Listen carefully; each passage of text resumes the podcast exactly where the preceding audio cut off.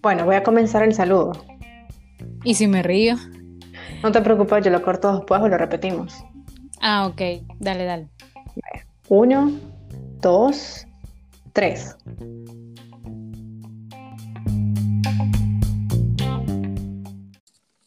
Bienvenidos a su canal exclusivo Finanzas 80% mente, 20% monedas y billetes. Un espacio para conversar sobre las generalidades de finanzas en mundos más internacionalizados y globalizados. Mi nombre es Alexandro Martínez y este día vamos a hablar de ese confuso y polémico tema que se llama criptomonedas, específicamente en nuestro país, El Salvador. Un tema que ha generado de mucho, mucho interés.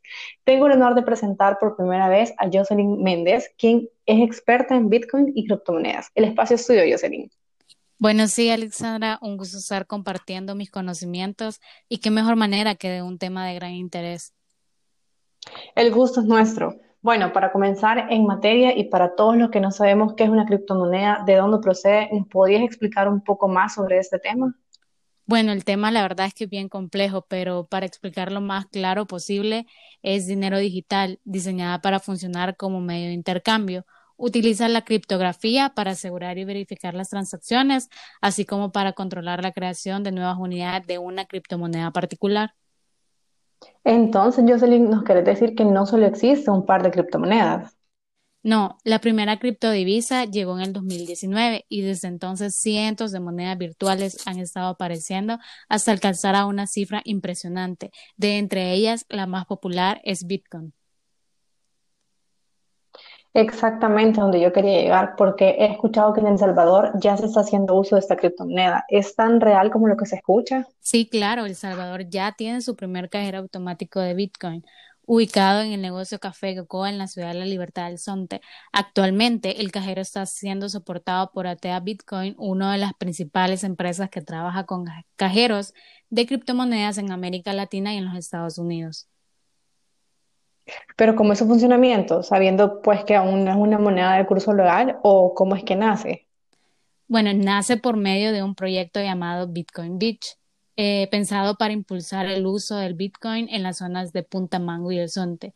Sí, y como dices, no es una moneda de curso legal porque aún no se ha promulgado leyes o políticas que se orienten hacia el uso de las mismas. Pero aún y sabiendo esto, los residentes de la zona lo utilizan. Bueno, mira, solo para poder contextualizar, en el año pasado Peter McCormack estuvo haciendo un entrenamiento de Bitcoin para lograr mantener a los jóvenes fuera de las pandillas por medio de programas de recompensa con dicha criptomoneda.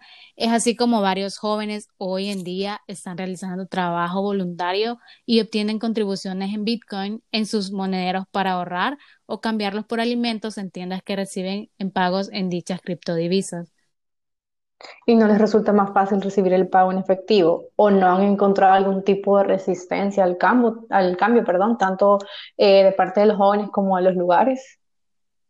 Fíjate que sí, antes el problema y por lo que más se quejaban es que el canal de pago era mucho más lento, pero con el avance que se ha tenido se incluye un sistema llamado Lightning Network, donde los pagos no necesitan confirmaciones de bloque y son instantáneos. Ahora las tiendas deciden cada vez más administrar una parte de los fondos en Bitcoin. Bueno, como, mencionabas, ya no solo es el negocio, o más bien ya no solo es un negocio, sino que son varios negocios. ¿De cuántos eh, son los que estamos hablando que se han adaptado y reciben pagos en Bitcoin? Actualmente hay dos restaurantes, dos tiendas, peluquería, salón para manicure y una cafetería con posibilidades que en un futuro una clínica de salud local comience a aceptar pagos en Bitcoin. Bueno, sí, la verdad que presenta un gran reto el lograr que más establecimientos locales puedan aceptar esta criptomoneda y que el consumidor local logre confianza y seguridad para el uso de Bitcoin en todo tipo de transacción, ¿verdad? Porque pues se especula mucho acerca de su uso. Sí, de hecho, la pandemia también motivó algunos emprendimientos del sector de turismo de la aldea a sumarse al proyecto, entre ellos el complejo turístico o las Permanentes, decisión que al parecer ha sido beneficiosa para el negocio.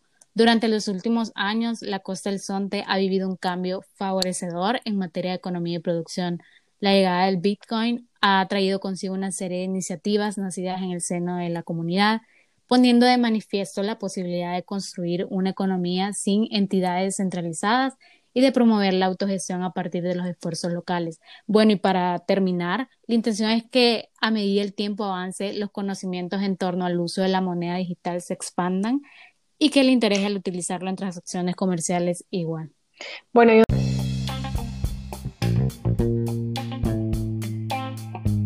Entonces, te agradecemos su tiempo y toda esa valiosa información que nos has traído este día. Esperamos que esta no sea la primera vez que te tengamos acá ni la última.